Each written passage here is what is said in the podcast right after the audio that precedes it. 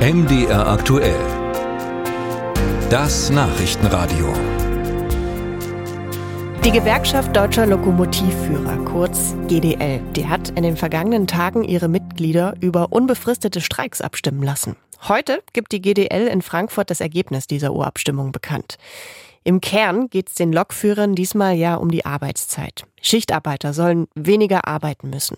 Die Deutsche Bahn lehnt das bisher kategorisch ab. Aber was heißt diese Schichtarbeit, diese Form der Arbeitsbelastung, die ein Lokführer im Moment hat, so für das persönliche Leben?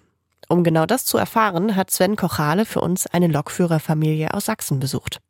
Lokführer Matthias Böttger ist oft im Güterverkehr unterwegs. Wir erreichen ihn an einem freien Tag am Handy. Seinen Job, sagt er, mache er leidenschaftlich gern.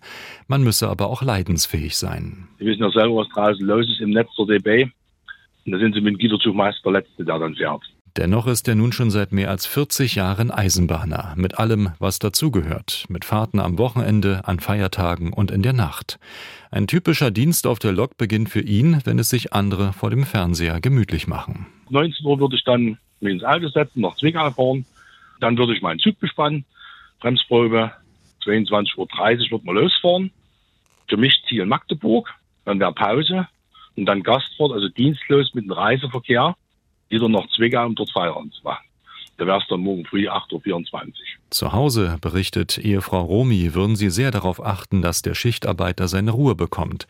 Denn die ständig wechselnden Dienste und Planänderungen würden immer deutlicher ihre Spuren hinterlassen. Es schlaucht und äh, es geht auf die, auf die Schlafqualität.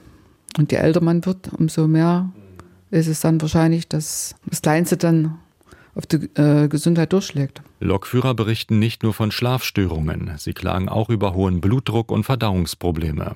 Ehefrau Romy und Tochter Theresa haben sich daran gewöhnt, dass ein normales Familienleben kaum möglich ist. Ähm, dann kann man noch nicht mal sagen, das ist regelmäßiger Dienst, das ist ein chaotischer, nicht vorhandener, nicht vorhandener Plan. Plan. War ja schon so anstrengend, mit einem Kind alleine ja, es muss, ja, zu sein. Ich, ich habe oft gesagt, ich bin alleinerziehend.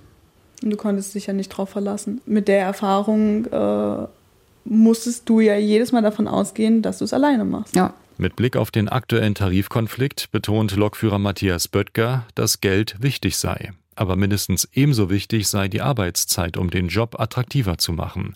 Und da wisse er mit GDL-Chef Klaus Weselski genau den richtigen am Verhandlungstisch. Den Klaus Weselski, den kenne ich seit 1990. Der war damals schon ein grundehrlicher Kerl. Und er hat genau registriert, dass dieser Klaus Weselski bei einem Konkurrenten der Deutschen Bahn die kürzere Arbeitszeit bereits durchgesetzt hat. Sie soll ab 1. Januar 2025 schrittweise auf 35 Stunden in der Woche gesenkt werden.